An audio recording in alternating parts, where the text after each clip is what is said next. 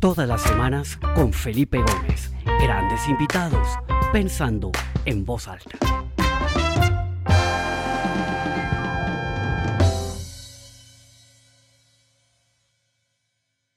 Bueno, bienvenidos. Qué alegría ver a tanta gente que se empieza a conectar. Ya somos 63 personas conectadas y creciendo.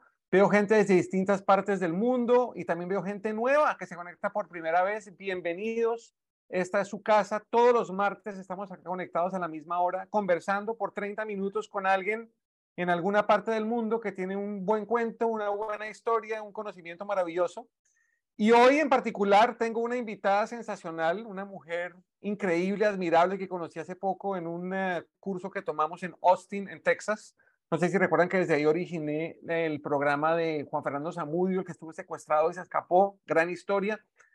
Eh, pero esa es una mujer que tiene una historia maravillosa porque ella se empezó a interesar en todo el tema del trabajo remoto antes de que llegara la pandemia y lo experimentó viviendo en 12 países diferentes en 12 meses trabajando remotamente y descubrió muchas cosas interesantes que va a compartir con nosotros hoy. Ella es americana, habla español y me prometió que iba a tratar de hablar español, pero yo le dije que si en algún momento se sentía un poco eh, trabada, podíamos cambiar al inglés o hablar un poquito de español, espero que no les importe. Entonces, pues sin más preámbulo, quiero presentarles a Sara. Sara, bienvenida Pensando en Voz Alta, qué alegría tenerte acá, es un gusto tenerte en mi programa. Hola Felipe, qué gusto estar aquí contigo. Ah, no, pero si tu español está perfecto, no vamos a tener ningún problema. Como ya sabes, mi mamá es mexicana, pero cuando era niña casi nunca hablamos en español. Entonces, entiendo mucho, pero no practico mucho. Bueno, ahora vivo en México, entonces tengo que practicar más. Excelente, muy bien. Bueno, eh, vamos a hacer otra prueba de calidad. Eh, ah, voz e imagen muy bien, perfecto, todo el mundo está viendo.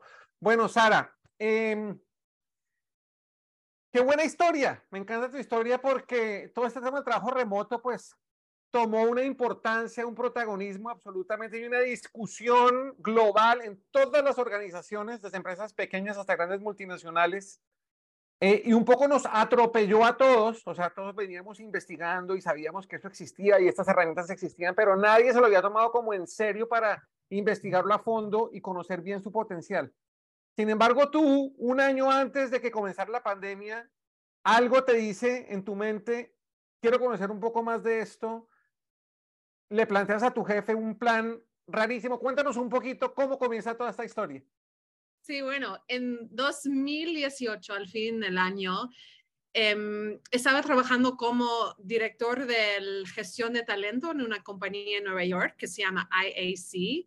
Es una compañía de tecnología y estaba haciendo investigaciones sobre el, el futuro del trabajo y todo indicaba que el futuro va a ser remoto o híbrido. Eso fue más de un año antes de la pandemia y yo pensé, bueno, para ser competitiva la compañía en el futuro del trabajo, tenemos que, entender las oportunidades, los desafíos de ser, de trabajar remotamente y para, sí, también para dar tal vez beneficios al, al, talento del futuro, tenemos que entender cómo funciona um, y si es difícil o qué tenemos que entender sobre ese tema.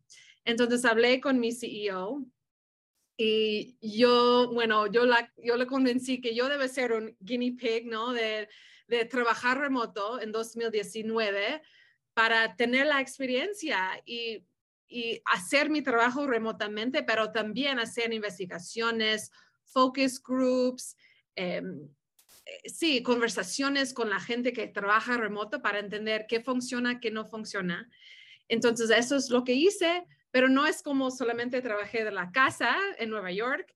También, bueno, yo fui, como ya dijiste, em, trabajé desde 12 países en 12 meses. Entonces, alrededor de Latinoamérica, Europa, Asia y aún en Sudáfrica.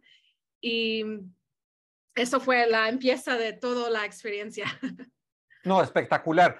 Entonces, ¿cómo era el plan? Era pasar un mes en cada país y tú tenías normal, tu, tu, dinámica, tu, tu, agenda normal y todo.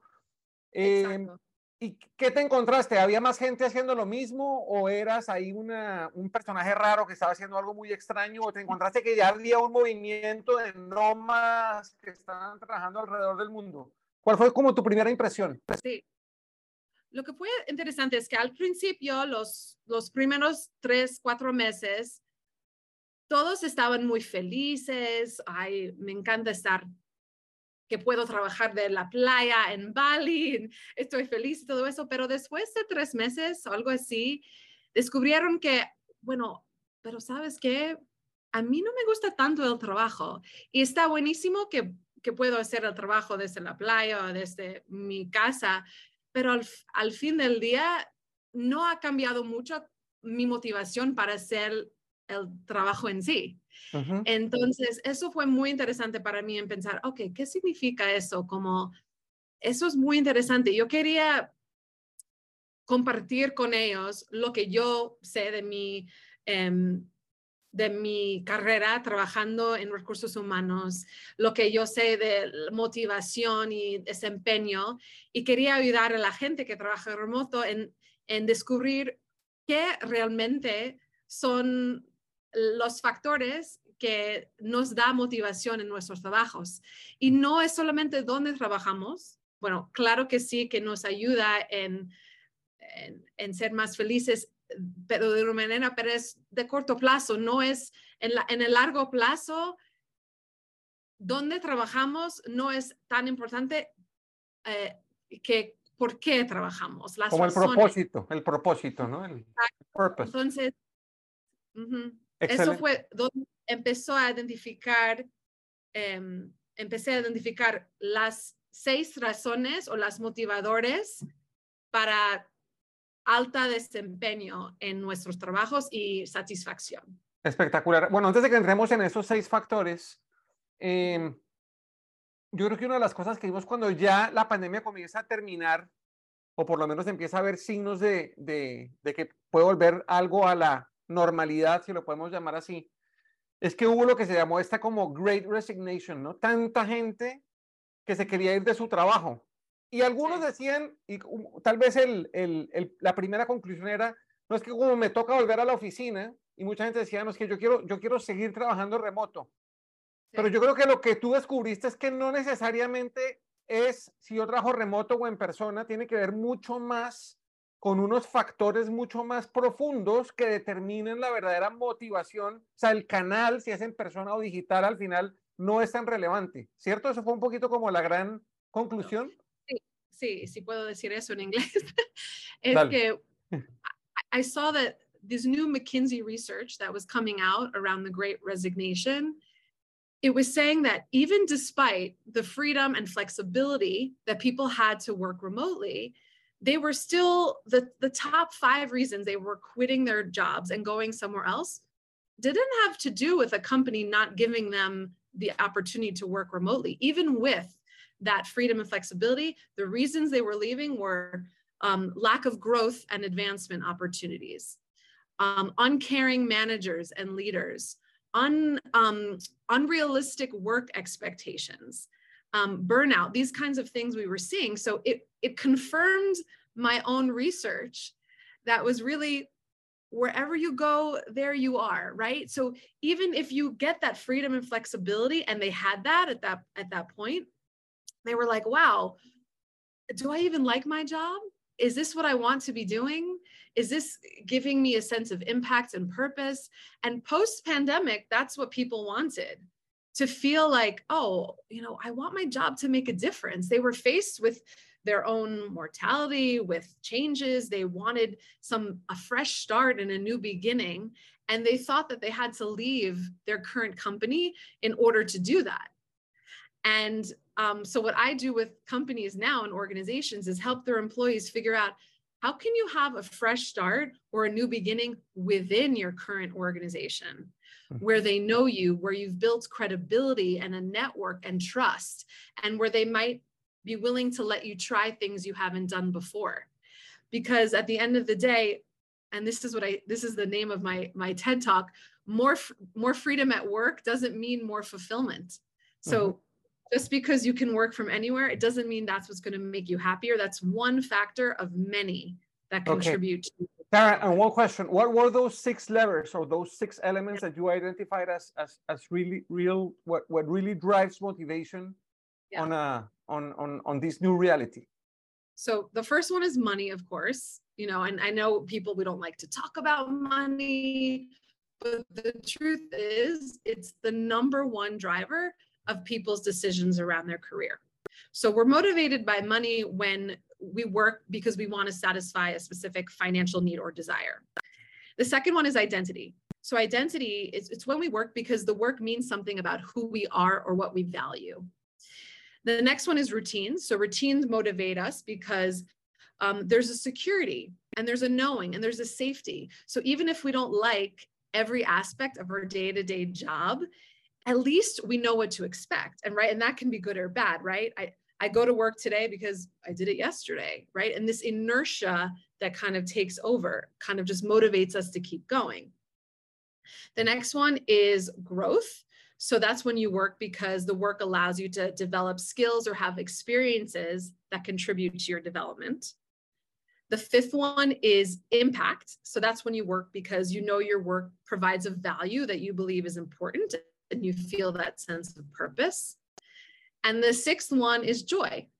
So joy is when you work because the work itself is its own reward. The work is creative and it's fun and it's it, it's innovative. And what I found is the people that are most fulfilled and performing at their best, first, they figure out how to minimize the obstacles related to being motivated by their money, identity, and routines. And then once they can minimize some of those obstacles, they can optimize the opportunities for joy, growth, and impact. Fantastic, Sarah. Okay, people are chatting here and they are asking you to go back to Spanish. Do you think you can make that? Sure. Okay, so let's do a quick summary in Spanish of those six of those six levers, if you if you don't mind, Sarah. Okay, sí. Bueno, los seis son em, dinero, identidad, rutinas, crecimiento, impacto y felicidad. Y tenemos que saber cómo manejamos y activamos cada uno para tener más motivación y, desempeño en nuestros trabajos. Ok, entonces el dinero pues es un poco evidente porque a todos nos, de cierta manera nos mueve el dinero y estamos buscando una progresión en nuestros ingresos, pero quiero que nos hablemos brevemente de como un resumen chiquito de cada uno de los otros cinco. ¿Qué es lo que tú descubriste que, que contribuyen en esta ecuación tan importante? Sí, identidad, tenemos esa motivación cuando el trabajo significa algo de, de nuestro mismo, como necesito este título o este, mm, eh, tengo que trabajar en ese tipo de compañía para sentirme, em, para tener or- orgullo de, de lo que estoy haciendo, ¿no? Y el próximo, rutinas, es cuando, bueno, tal vez a mí no me encanta cada parte de mi trabajo, pero me siento como se- seguridad y algo, este conocimiento de las expectativas del trabajo, entonces me da motivación para seguir trabajando porque yo sé que, que es el trabajo y, y- y la gente en la compañía. Em, el próximo, el cuarto es em, crecimiento. Eso es cuando yo hago el trabajo porque contribuye a mi, des- eh, mi desarrollo, ¿no? En la compañía estoy em, aprendiendo más skills y, y te- estoy teniendo experiencias que contribuye a mi crecimiento en la compañía. Em, el impacto es cuando, bueno, entiendo el valor del trabajo que estoy haciendo y me hace sentir feliz. Y el número seis es felicidad. Es que el, el trabajo tal cual es el premio, ¿no? Me gusta hacerlo, em, es divertido, em, puedo experimentar con el trabajo y me gusta el trabajo en sí. Uno podría decir que ese sexto, la felicidad, es como un resultado de, de los otros cinco. O sea, en la medida que los otros cinco build up se van construyendo, el resultado es que tú estás feliz en tu trabajo, independientemente de que te toque ir a la oficina todos los días o puedas hacerlo remotamente. Exactamente, cuando hago una presentación con slides, yo muestro como un Wi-Fi signo, como entonces es una visual para entender. Empezamos en manejar nuestra relación con el dinero, identidad, rutinas. Después de manejar eso, podemos abrir oportunidades para tener más crecimiento e impacto. Y después, cuando tenemos el Wi-Fi signo muy fuerte, ¿no? Es felicidad encima. Es como, pero hay pasos. Tenemos que activar y manejar cada paso para abrir esa felicidad y el desempeño en el trabajo. Tengo una pregunta, Sara. El, esa, ¿Ese orden es el mismo para todos o hay gente que tiene más eh, interés en tener un tema de, rutinas, por ejemplo, que, que, el dinero probablemente o que otra cosa? ¿O, o, hay alguna jerarquía en esos, en esos seis elementos o no? No es como jerarquía, no hay un como judgment sobre hay uno que es mejor o que no es, que es malo, que es bueno. Y no, no hay un, hay, ¿cómo se dice? Judgment. Em, un juicio. Juicio, si una persona dice, mira, mi motivación es el dinero porque tengo que pagar todas mis responsabilidades y no tengo como, como em, la oportunidad de, siempre estar feliz en mi trabajo. Y yo entiendo eso, pero lo que estoy diciendo es que las personas que son las más satisfechas en, en sus trabajos toman estos pasos y pueden manejar cada uno y eso es, como la recomendación. Y si, si se puede manejar cada paso, vas a estar más feliz en el trabajo. Ok. Ahora tengo una pregunta, Sara, porque tu experiencia haciendo un trabajo remoto fue una experiencia nómada. Tú estabas sola moviéndote por 12 países del mundo. Pero esa no es la realidad de mucha gente. Mucha gente tiene su familia y moverse con su familia así de esa manera es muy difícil. Pero entonces trabajar desde casa sí se vuelve un tema que a mucha gente le gusta, a otra gente le parece un poco desafiante porque la concentración y todo esto. Uno podría como separar el trabajo remoto en esas dos dimensiones, uno un poco más aventurero, más nómada, que está viajando, que está buscando aventura, etcétera, etcétera, y uno que lo que quiere es un poquito de más calidad de vida, no tener que desplazarse tanto en el carro para ir, y volver en el tráfico, para la oficina, todo esto. ¿Qué, descubriste tú en tu investigación en ese sentido?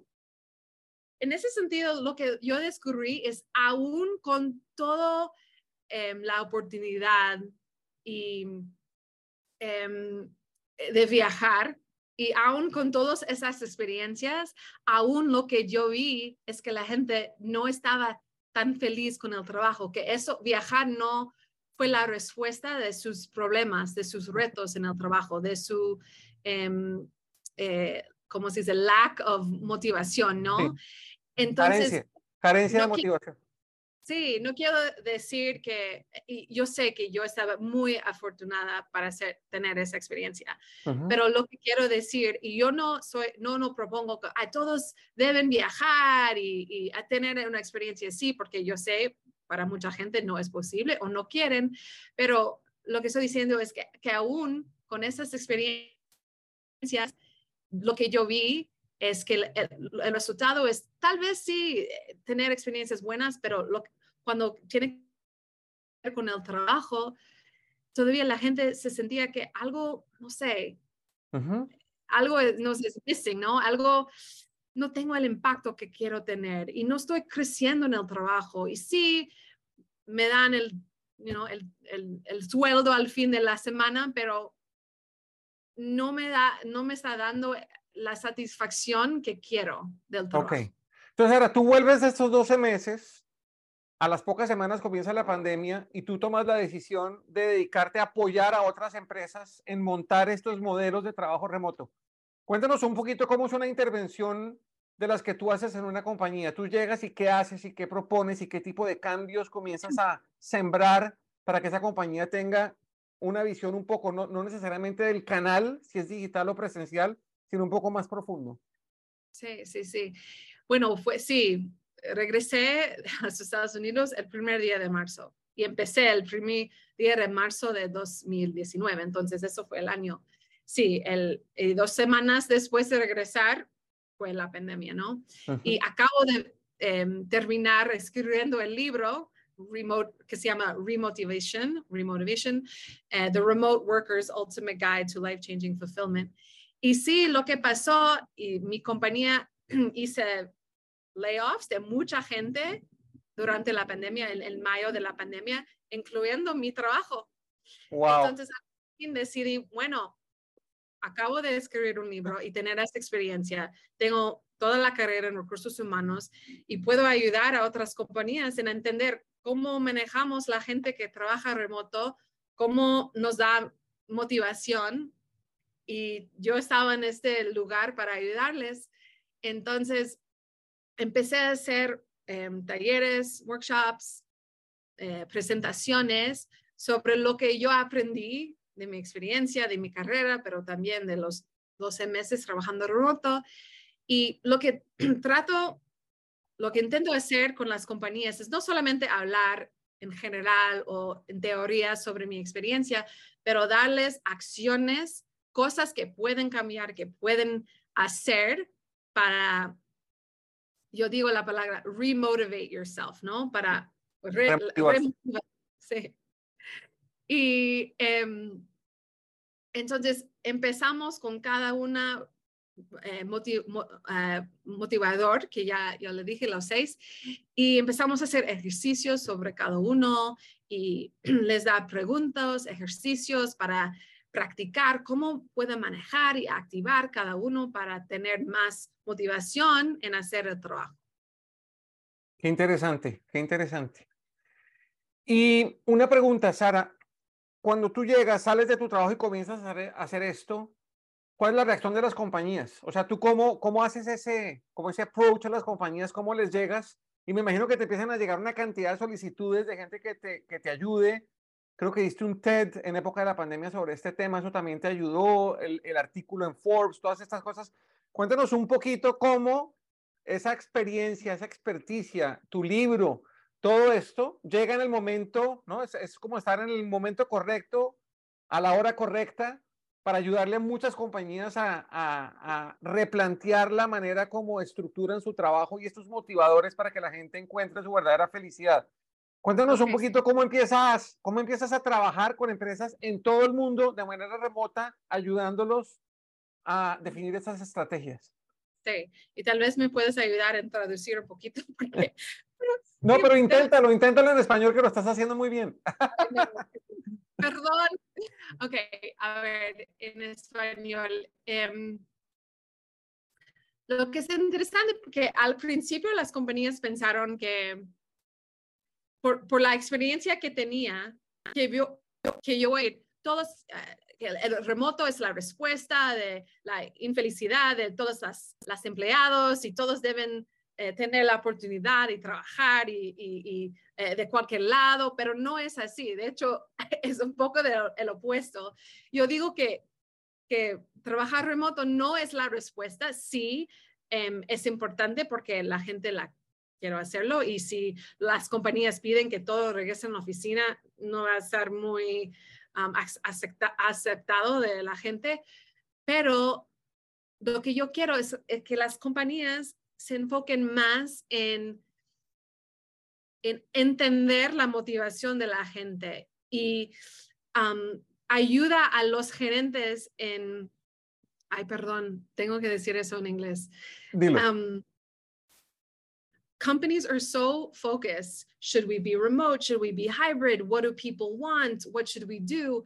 But I don't see companies focused enough on how do we understand the motivation of our people? How do we keep them here? What would make them stay versus go somewhere else? How do we help them connect to the purpose to to the opportunities for growth? How do we help managers coach and and develop their people? Because if they do that the employees will be more open to come to the office or whatever the policy might be. But but if they don't like their job in the office they're not going to like it doing it remote. Ok, déjame, déjame, traduzco esa parte. Entonces, lo, lo, que Sara dice es que ella vio y ve muchas compañías que centran su discusión y su pregunta en si el trabajo debe ser remoto, híbrido o presencial, y hacemos una cantidad de estudios y de benchmarks de cuánta gente, cuántos días está trabajando la gente en la oficina o desde sus casas, pero que lo que ella quiere ver y quiere lograr a través de, su libro y de, sus hallazgos es que las compañías realmente se pregunten es cómo motivar a los empleados, cómo darles herramientas para que encuentren un mayor propósito, para que activen estas seis palancas que les van a ayudar a encontrar una verdadera felicidad en su trabajo. Y al final, si tienen esa felicidad, si el trabajo es remoto, híbrido o en persona, vuelve irrelevante, vuelve una discusión un poco más secundaria. Entonces, ella lo que está buscando es invertir la importancia de esas dos discusiones. ¿Sí? ¿Lo hice bien, Sara? Sí, muy bien. Gracias. Excelente. Pues Sara, acá el tiempo vuela. Mira, ya son las 6 y 27, nos quedan unos pocos minutos y hay una cantidad de gente de recursos humanos conectada. Hay varios directores de recursos humanos de muchas compañías en toda América Latina, inclusive en, en otros países. Si tú tuvieras que darles tres consejos, ¿no? Como tres puntos muy concretos de, de, de cosas que deberían hacer, ¿qué les dirías? ¿Cuáles, ¿Cuáles serían esas tres, esas tres? Sí, uno es que todos deben, todo, todos los empleados en la compañía deben tener um, goals muy, meto, metas muy específicos, porque, ay, perdón en inglés, es que tengo que pensar rápido. Um, companies are so worried if they don't see their employees physically that those employees are not performing. If everyone is clear and agreed upon goals, that's how you should be um, uh, assessing performance based on the delivery of those goals. Okay. Doesn't matter where they do it from. Ok, básicamente ella dice que, que en este entorno híbrido y virtual se vuelve muy importante la definición de metas, muy específicas, porque al final ya no es que el supervisor está mirando si la persona está en la oficina, contando los minutos, a qué horas llegó, a qué hora se fue.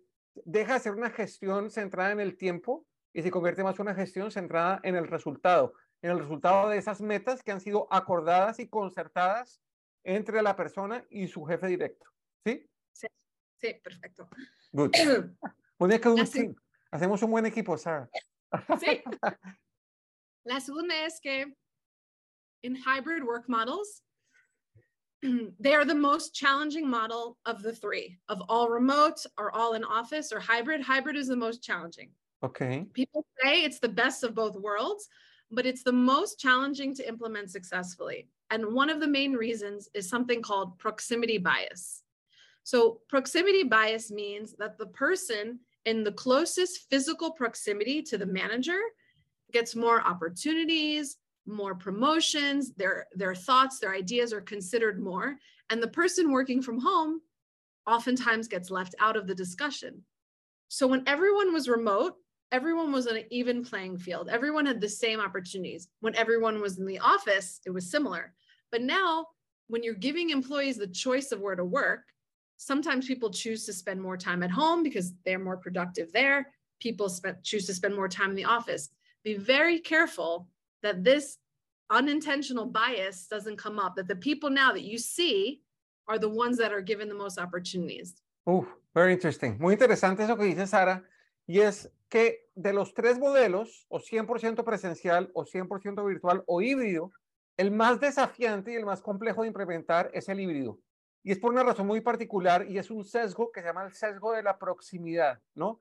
Y básicamente lo que es eso, ese sesgo quiere decir es que cuando un gerente, un líder, tiene a alguien trabajando cerca, más cerca, llamémoslo presencial, que lo puede ver, que puede compartir, que te pueden tomar un café, etcétera, normalmente a esa persona le da más oportunidad, el líder tiene más visibilidad, eventualmente le da más oportunidad de crecer dentro de la organización que al que está trabajando desde su casa.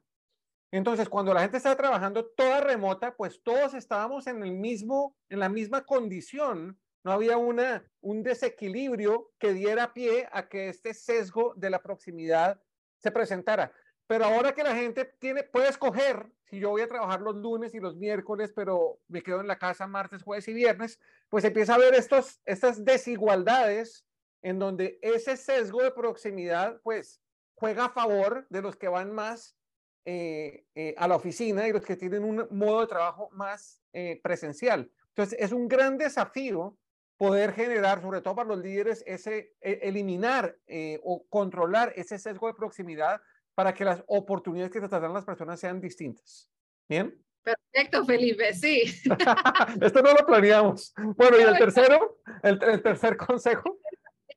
Es tener una, entre entrevista que se llama un stay interview. Porque toda la gente. No, te escuchamos. ¿Cómo se llama? Hacen exit stay interview en vez de exit interview. Okay, stay interview. Eh, ¿Me explico? Como, yeah, like when a when a person decides to leave a company, HR often does something called an exit interview. Uh-huh. Why are you leaving? What could we have done better? Um, any recommendations for us? But it's too late. The person has already made the decision to leave. You have to do a stay interview, mm-hmm. which you go to the people, high potential, high performing people that you make sure that you don't want them to leave, and you ask them, what motivates you to stay at this company? What would where do you see yourself the next year or two? How can we help you get there? You know really being proactive about asking these questions before they decide to leave because it's already it will already be too late at that point. And actually uh, felipe if it's okay i share a guide here. I don't know if everyone can see it because um, i don't have access in the in the chat but i sent a link to give you great questions to ask um, your as a manager or as an hr leader to ask your employees mm. so based on the six motivators. So I, I sarahaviron.com slash manager dash guide. Ok, excelente. Bueno, lo que Sara dijo ahí que el tercer consejo es que muchas veces cuando la gente se va de la compañía, eh, se le hace una entrevista de salida, ¿no? Entonces uno dice, bueno, ¿qué fue lo que te, lo que te disgustó, lo que te llevó a que renunciaras, a que te vayas de la compañía, como para tener un, ¿no? un, una claridad de, de cuáles son los motivadores que hicieron que esa persona se vaya. Sara eh, recomienda hacer una entrevista que se llama la entrevista para quedarse, ¿no? Entonces, con la gente que uno no quiere que se vaya, pues tener una conversación franca, directa y abierta de cuáles son esas dimensiones o esos parámetros que esa persona consideraría para irse o para quedarse, de la, o para quedarse en la compañía. Entonces, al tener ese diálogo, pues primero que todo la, la persona siente que se está que, que, lo están teniendo en cuenta, que, que, les importa lo que piensa y lo que siente, pero segundo, le da herramientas al Departamento de Recursos Humanos y a, y a, sus jefes, a sus líderes, para que puedan actuar de una manera que prevenga que estas personas se vayan del trabajo. Y de hecho, ella va a compartir con nosotros una lista de preguntas que se puede hacer asociadas a esos seis variables determinantes. Cuando yo suba esta entrevista a la página web de pensandoenvozalta.com, que lo hago todas las semanas, voy a poner ahí el link para que puedan bajar esa guía que tiene todas estas preguntas. Ya puse el link, pero creo que es un chat privado entre nosotros, entonces si tú puedes eh, copy paste, porque no puedo sí, gracias. Yo lo pondré, lo pondré en la página ahorita para no ponerme a buscar ahora y distraerme, pero lo pongo en la página cuando ya lo suba para que todos lo puedan bajar. Queda ahí en pensandoenvozalta.com, ahí va a quedar este episodio grabado ya iba a quedar el link para el libro, para el artículo y para esta guía de preguntas que, que Sara nos propone. Sara, pues de verdad espectacular, me parece que es una experiencia súper interesante eh, y sobre todo que lo aprendiste de una manera, no a las malas, pues no, no, no tan a las malas como todos los demás, porque tuviste un año antes para vivirlo, experimentarlo y probarlo. Entonces, de verdad creo que es una experiencia fantástica y, te quiero dar las gracias por tu esfuerzo de hablar en español eh, gran parte de esta entrevista. Sí, todo. Sí, fue, bueno, voy a practicar más, pero fue un empiezo en, hacer todo eso en, en español. Espectacular. Y bueno, antes de hacerte el micrófono para que te despidas, solamente quiero invitarlos a todos la próxima semana. Tengo un invitado maravilloso que se llama Oso Traba, es un mexicano eh, un emprendedor mexicano muy interesante eh, y que ha creado un grupo sensacional en México que se llama el Cracks Mastermind. Es un mastermind de empresarios y de líderes que están haciendo unas cosas realmente fantásticas y se ha convertido en un gran influenciador en México. De hecho, eh, hace un par de semanas entró a ser grupo de los tiburones de Shark Tank en México. Entonces, es una persona bien interesante que nos va a contar su historia y nos va a contar un poco lo que, lo que ha hecho. Entonces, eh, los espero la semana entrante a la misma hora y les va a llegar su email de invitación. Y con esto, pues yo me despido desde Portugal y les cedo a Sara el micrófono para que ella también se pueda despedir. No, muchísimas gracias, Felipe. Qué gusto estar aquí contigo. Muchas gracias. Ha sido un gusto y nos vemos la semana entrante para todos. Chao.